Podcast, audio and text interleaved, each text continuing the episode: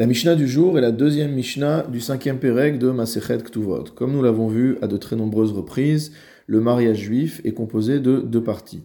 La première partie, qu'on appelle Kiddushin ou Erusin, permet au mari de consacrer sa femme comme épouse. À partir de ce moment, sa femme sera interdite à tous les hommes, mais elle demeure interdite également pour lui. Et ce n'est qu'au moment de la deuxième partie du mariage, les euh, Nisuin, que le mari va pouvoir faire rentrer son épouse chez lui et qu'ils pourront avoir une vie maritale.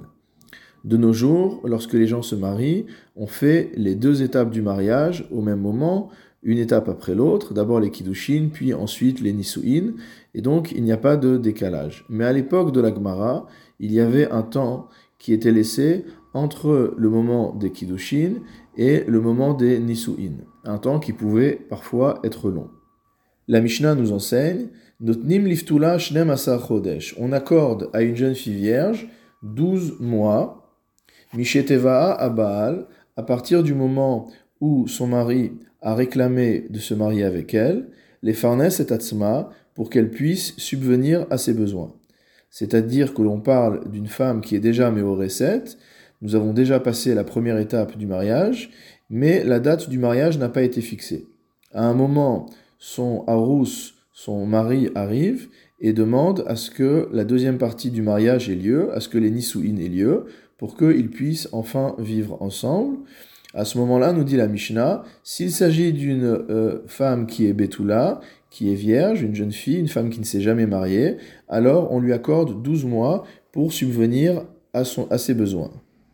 C'est-à-dire pour préparer euh, ses vêtements et ses bijoux pour le mariage. Comme le dit le Barthénora, Betarchiteha Yud Bet Pour ces bijoux, 12 mois, comme c'est écrit, Teshev Anahara Itanu Yamim, ou Yamim Shana, comme on voit dans le cas de Rivka, où on lui a laissé le temps euh, de se préparer pendant un an.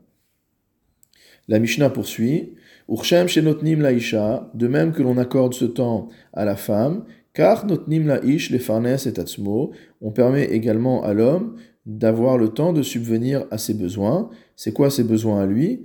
Le Barthénora explique il a besoin de temps pour préparer le repas du mariage et préparer la choupa, puisque c'est lui qui est responsable de cela.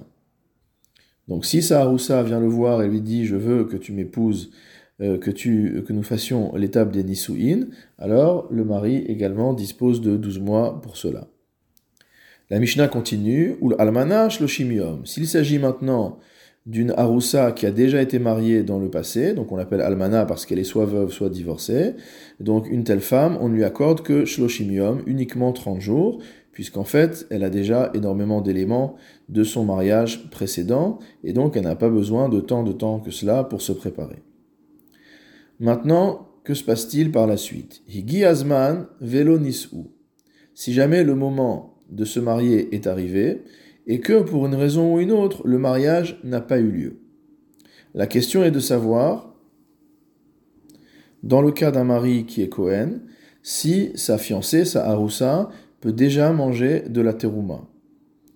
Dans la Gemara, on précise qu'il s'agit d'un cas où le mariage n'a pas eu lieu du fait du mari. C'est-à-dire que c'est lui, entre guillemets, qui est en faute, puisqu'ils avaient convenu de se marier à telle date, et que le mari repousse cette date. À partir de ce moment, normalement, la question qui va euh, se poser, c'est de savoir si on considère que le mari a déjà l'obligation de subvenir aux besoins alimentaires de sa femme, puisque c'est lui qui a repoussé le mariage, et que elle s'attendait à cette date-là à être mariée, et donc à pouvoir euh, bénéficier des maisonnotes, à pouvoir bénéficier euh, de, de, l'entretien euh, prodigué par son mari, ou si l'on regarde simplement le fait qu'ils qu'ils ne sont pas encore mariés au sens des Nisouin, et que le mari est libre de ne pas lui donner à manger. Et donc le cas devient particulier si jamais le Harous est Cohen, puisque la femme du Cohen peut manger de la terouma, mais la Haroussa, celle qui n'a pas encore totalement fini le mariage, des Rabanan ne peut pas manger de la terouma. Il y a plusieurs raisons différentes. La première raison, c'est de peur qu'elle emmène cette terouma dans la maison de son père et que d'autres personnes qu'elle en mangent, ce qui serait interdit, puisque la terouma est interdite à la consommation des harim, des gens qui ne sont pas Cohen. Et la deuxième raison, c'est que si jamais, après que le mari ait donné de la terouma à manger à sa haroussa, finalement il change d'avis et il ne va pas jusqu'à l'étape des Nisouin, il divorce entre les, les et les Nisouin, alors rétroactivement, ce sera une femme non Cohen qui aura mangé de la terouma. Donc la Mishnah nous précise que dans le cas où Higiazman veloniseu, que le temps est arrivé et qu'ils ne se sont pas mariés de par la faute du mari, Ochlot Michelo veochlot bateruma. La femme pourra euh, être entretenue, devra être entretenue par le mari, veochlot bitruma, et elle pourra également, également manger de la teruma. Rabbi Tarfon Omer, Rabbi Tarfon enseigne, Notnimla hakol teruma. S'il veut, entre guillemets pour faire des économies, le mari a le droit de ne donner que de la teruma à cette aroussa qui n'est pas encore mariée comme euh, pension alimentaire qu'il lui doit. C'est-à-dire que dans les jours où elle est pure, elle pourra manger de la terouma. Et pour ce qui est des jours où elle n'est pas pure, où il est interdit donc de consommer de la terouma, alors elle devra vendre cette terouma et s'acheter elle-même avec de l'argent, euh, avec le produit de la vente de la terouma, d'autres aliments qui n'ont pas de kdusha. Donc cela est différent de la femme d'un Kohen après les Nisuin, où là le Kohen a l'obligation de lui donner ce qu'elle peut manger, c'est-à-dire de la terouma les jours où elle est pure, et des aliments qui sont choulines, qui ne sont pas euh, sains, dans les périodes où elle n'est pas en état de pureté.